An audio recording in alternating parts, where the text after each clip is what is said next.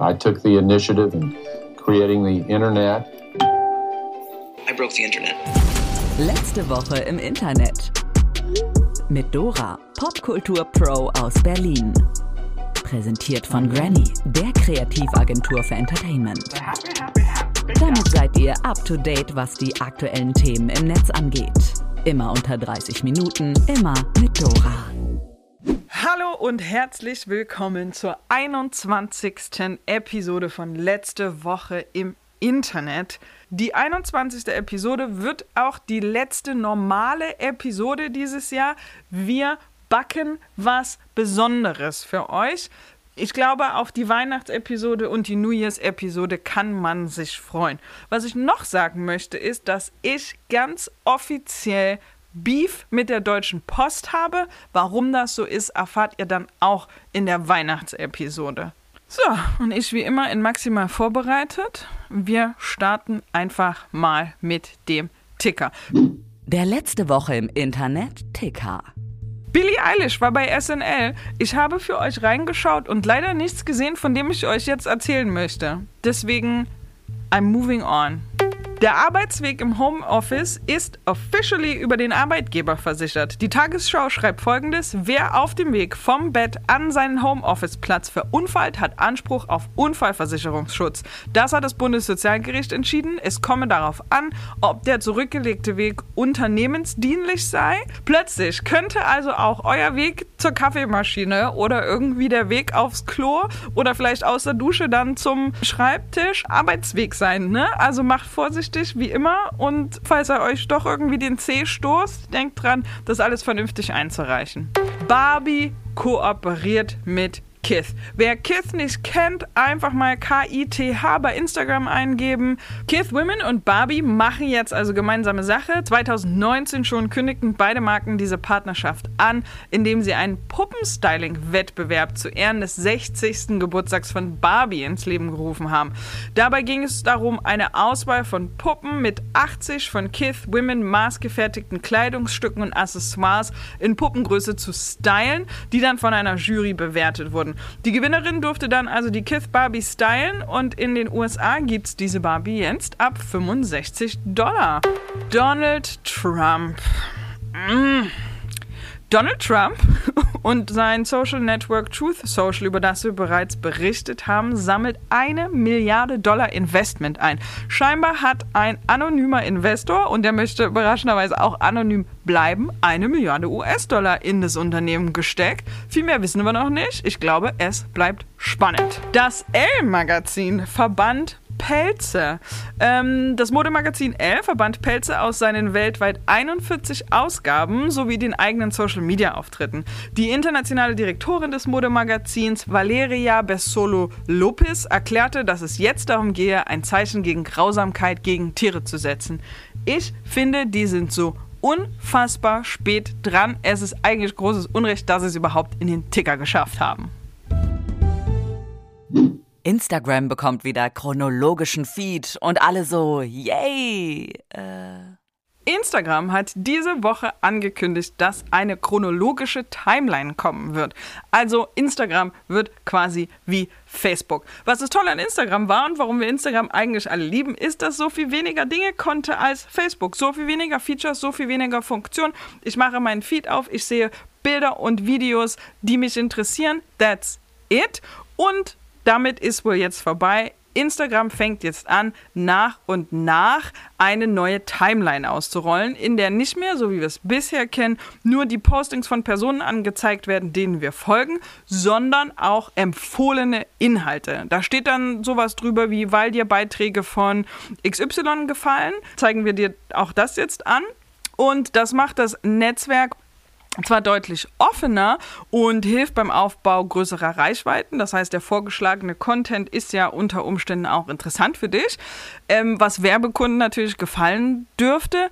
Allerdings finden die User und Userinnen das gar nicht so prima. Denn plötzlich ist dieser Safe Space, möchte ich es jetzt mal nicht nennen, aber dieser Space Instagram, wo man einfach das bekommt, was einen tatsächlich interessiert, genauso eine Klickschleuderbude wie Facebook und der auch so ein bisschen TikTok ähnlich, ne? wo der einmal alles, was dir potenziell gefallen könnte, nicht Sachen, die du vorher ausgesucht hast, in den Feed gespült wird. Ob dieser Change von den NutzerInnen positiv oder negativ bewertet wird, wird sich zeigen. Ich glaube, was wir auch im Blick behalten können, ist ja insgesamt die Tendenz, dass Facebook auch schon länger eher algorithmisch ausspielt und setzt verstärkt auf inhaltliche Affinitäten. Das heißt, es ist für Postings bei Facebook häufig viel entscheidender, worum es in dem Posting geht, als wer gepostet hat oder wer darauf reagiert hat.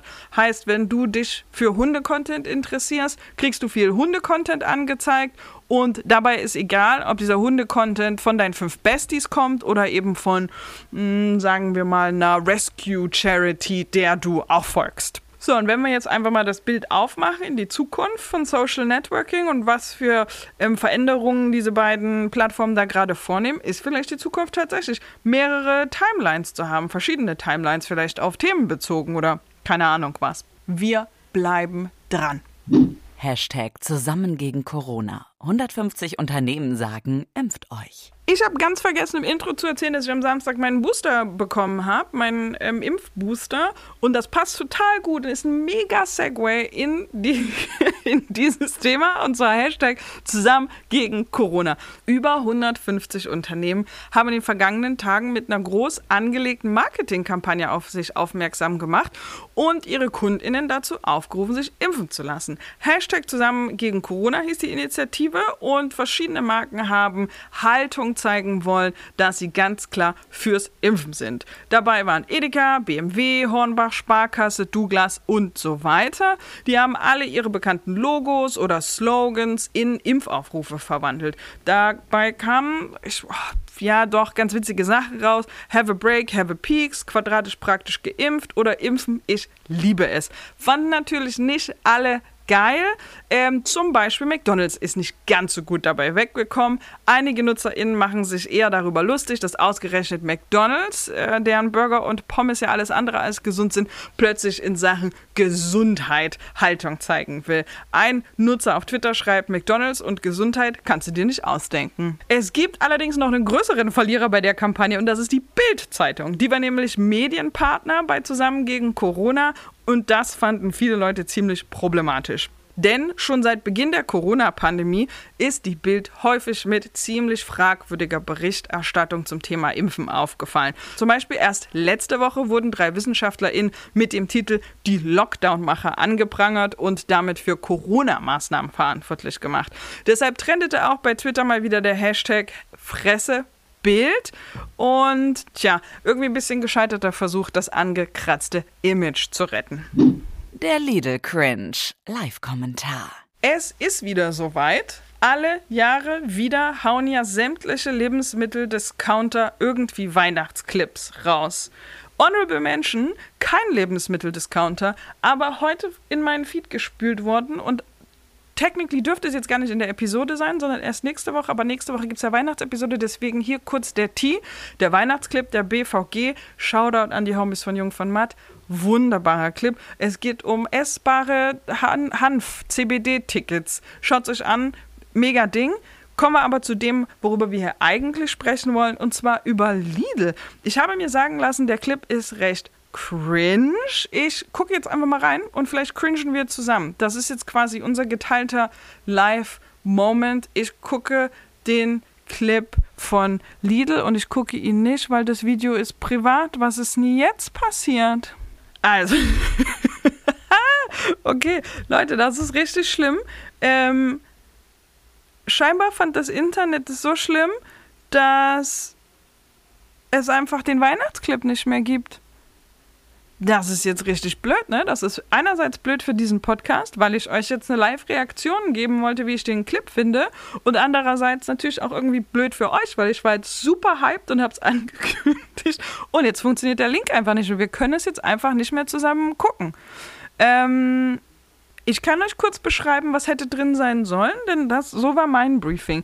Scheinbar beschreibt diese Weihnachtskampagne die Geschichte von einem unglücklichen jungen Mann, der Arnold heißt, und der ist angeblich der geniale Kopf hinter all den traurigen Geschichten, quote unquote. Und gemeint sind damit die Weihnachtskampagnen, wie der Erzähler des Spots zu Beginn erklärt. Auch Kai Karotte von Aldi und sein Nachfolger, die Banane, bekommen am Anfang einen Gastauftritt, sowie der alte Mann aus dem Edeka-Spot aus dem Jahr 2015, der damals seine Familie Hashtag heimkommen ließ, falls ihr euch erinnern könnt. Ich gebe der Sache jetzt nochmal einen ähm, Shot. Ich, ich gucke mal, ob ich vielleicht in einem Artikel, der hier verlinkt ist, diesen Spot finde. Der Artikel ist aber auch unter, überschrieben mit ganz schön cringe. Nein. Freunde, das Video ist weg. So, das wär's dann vielleicht zu Weihnachten mit Lidl. Ich entschuldige mich für Nee, nicht für Lidl, aber für mich. Ist schade. Ich hoffe, ihr konntet den Clip noch sehen. Wer den Clip gesehen hat, der schreibe mir doch bitte mal auf den, auf den Granny Socials oder auf letzte Woche im Internet at granny.de, ähm, wie ihr es so fandet. Tut mir leid, kein Review für euch. Elon Musk hat eine neue Frisur und verteilt bald Chips. Elon Musk hat eine neue Frisur und natürlich sind das News. Eigentlich geht es um Neuralink. Das hatte Elon Musk ja schon vor einiger Zeit angekündigt. Es geht darum, dass wir alle zu Cyborgs werden.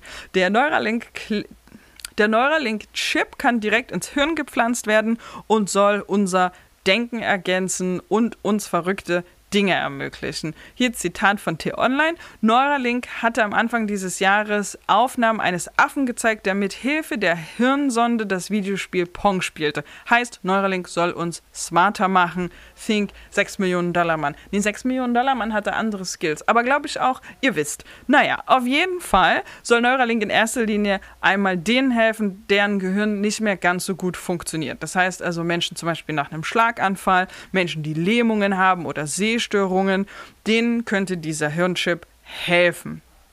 Fakt ist allerdings auch, dass Neuralink gerade noch im Prototypenmodus ist. Also dieses Ding ist auf jeden Fall nicht fertig und man kann sich auch ethisch ein bisschen drüber streiten. Wahrscheinlich finden das viele von euch katastrophal, das mit Tieren zu probieren. Und ab wann das Ganze marktreif ist und ab wann es sinnvoll ist, dass wir alle damit rumlaufen, weiß auch noch keiner. Allerdings hat Elon Musk diese Woche angekündigt, dass der erste Neuralink Chip im Jahr 22 kommen soll. Und der Vollständigkeit halber, deswegen habe ich es gerade schon erwähnt, er hat ähm, auch eine neue Frisur. So. Also Elon, nicht der Chip. Ihr wisst. Alle im Lockdown und die britische Regierung schmeißt eine Party. Was wäre eine Folge letzte Woche im Internet ohne den peinlichen Straight White Dude der Woche. Der Gewinner heute, Boris Johnson. Der hat nämlich den Shitstorm der Woche bekommen. Der britische Premierminister und einige seiner Mitarbeitenden sollen, während das Land eigentlich in einem harten Lockdown war, eine Party geschmissen haben. Und zwar eine Weihnachtsparty in der Londoner Downing Street. Also als quasi die ganze Nation eingesperrt war, feiert der Premierminister mit seinem Team eine feucht-fröhliche Weihnachtssause. Die Briten sind natürlich jetzt richtig sauer, weil sie sich an die Regeln gehalten haben, während Johnson einfach das macht, worauf er Bock hat. Er und sein Team haben natürlich dann versucht, bei Nachfragen zur Party immer das Ganze ein bisschen runterzuspielen. So meinte einer der Regierungssprecher ausweichend, es wurden keine Corona-Regeln gebrochen. Okay, alles klar. Der Sunday Mirror hat jetzt auch eine Bildschirmaufnahme veröffentlicht, die zeigt, wie Johnson inmitten von Kolleginnen in seinem Londoner Regierungssitz an einem Online-Quiz teilnimmt. Auch wenn Boris nur virtuell an der Weihnachtsfeier teilgenommen haben soll, sollen sich aber viele MitarbeiterInnen während des Quizzes in Büros vor Computern versammelt und Alkohol getrunken haben. Die Rede ist von über 30 Leuten. Ob da wirklich die Corona-Regeln eingehalten wurden? Naja, was sich aber definitiv sagen lässt, Johnson Johnson und sein Team stehen gerade ziemlich doof da und jetzt, wo wegen der neuen Covid-Variante neue Einschränkungen angekündigt wurden, steigt natürlich auch der Unmut in der Bevölkerung. So, ähm, was ist denn hier der Weg raus? Peinlich, Boris? Ciao, Boris? Mach nicht so, Boris? Wir wissen es nicht. Das Bahnhofsviertel des Internets. Willkommen im Handarbeitsunterricht. Willkommen zurück im Bahnhofsviertel. Heute gibt's eine Netzperle, die sogar Greta Thunberg gut finden würde. Kleiner Spoiler, es geht um Sachen reparieren und das sogar auf mehr oder weniger nachhaltige und unterhaltsame Art und Weise. Hätte es zu meiner Schulzeit schon TikTok, Insta und Co gegeben, ich wette, meine Handarbeitslehrerin hätte den Channel höchstpersönlich ins Leben gerufen und äh, ich hätte im Unterricht vermutlich auch ein bisschen besser aufgepasst, denn das, was der Channel Channel so zeigt, das ist nicht nur irgendwie oddly satisfying, sondern man lernt dabei nebenher noch was ordentliches fürs Leben, wie meine Handarbeitslehrerin immer gesagt hat. Zum Beispiel, wie man die Lieblingsjeans, bei der mal wieder, keine Ahnung, eine Naht aufgegangen ist oder der Hosenknopf abgefallen ist, repariert. Hier auf dem Channel wird in wirklich Slow Motion, ohne dämliche Fahrstuhlmusik im Hintergrund und perfekt ausgeleuchtet gezeigt, wie man offene Nähte vernäht, Löcher auf kreative Art und Weise stopfen kann und wie man Knöpfe annäht. Also alles Dinge, die mich in der Schule nie gejuckt haben und die ich vermutlich auch gar nicht mal so gut könnte, wenn ich sie denn wirklich machen müsste. Aber wenn man lang genug zuschaut, dann bekommt man schon so ein bisschen Bock, die selbst auszuprobieren. Also ich werde gleich mal gucken, ob ich noch irgendwie eine olle Jeans im Schrank finde, die irgendwas hat. Ihr könnt ja auch mal schauen, ob ihr da mal irgendwie, keine Ahnung, so ins neue Jahr so ein bisschen nachhaltiger äh, starten wollt mit selbstgeflickter Hose. Auf jeden Fall unterhaltsame Anleitungsvideos zum Abschalten, Einschlafen oder auch noch was dazu lernen. Die findet ihr auf jeden Fall bei uns verlinkt in den Show Notes. Die Good News der Woche. Wir machen jetzt die Good News der Woche. Die sind richtig gut. LL Cool J bekommt eine eigene Statue. LL Cool J wurde in seinem Stadtteil Queens mit seiner eigenen Statue geehrt, die den Namen The Goat Monument trägt. Die Statue wurde vom Künstler Sherwin Benfield geschaffen und steht im Flushing Meadows Park I like this a lot. Sie zeigt den jugendlichen LL Cool J, wie er seine legendäre Kangol-Mütze trägt und eine Boombox zusammen mit einer Kassette seines Debütalbums Radio in der Hand hält. Auf Knopfdruck kann man dann auch in das Album reinhören. Ziemlich gutes Gimmick, muss ich sagen. Eine ziemlich große Ehre findet auch LL und postete deswegen bei Insta sehr stolz. Alles ist möglich. Statue von mir im Corona Park Queens und das auch noch vom talentierten Sherwin the Artist. Die Statue soll die 35 Jahre, die LL schon die Hip-Hop-Welt aufmischt und all seine Errungenschaften für das Genre und Popkultur ehren. Einen Haken hat das Ganze allerdings schon. LLs Statue wird nicht dauerhaft in diesem Park stehen, sondern wird im November nächsten Jahres wieder abgebaut. So lange lange hat er dann allerdings trotzdem Zeit, damit herumzufronten, denn welcher Rapper kann schon von sich behaupten, er hat eine eigene Statue in einem New Yorker Park. So Leute, ehrlich gesagt muss ich heute noch eine weitere Episode letzte Woche im Internet aufnehmen. Und zwar mit Gavin und Dennis die Weihnachtsepisode. Deswegen diesmal short and sweet. Wer Themenrequests hat oder Feedback, der schickt das gerne an letzte Woche im Internet at granny.de. Und was diese Woche im Internet passiert ist, hört ihr dann. Ich erzähle völligen Quatsch. Ihr hört natürlich nicht nächsten Mittwoch, was diese Woche im Internet passiert ist. Nächsten Mittwoch hört ihr die beste Weihnachtsepisode aller Zeiten. Wenn euch diese Episode gefallen hat, dann abonniert diesen Podcast oder lasst einen Review da bei Apple Podcasts und wie immer seid lieb zueinander, vor allen Dingen im Internet.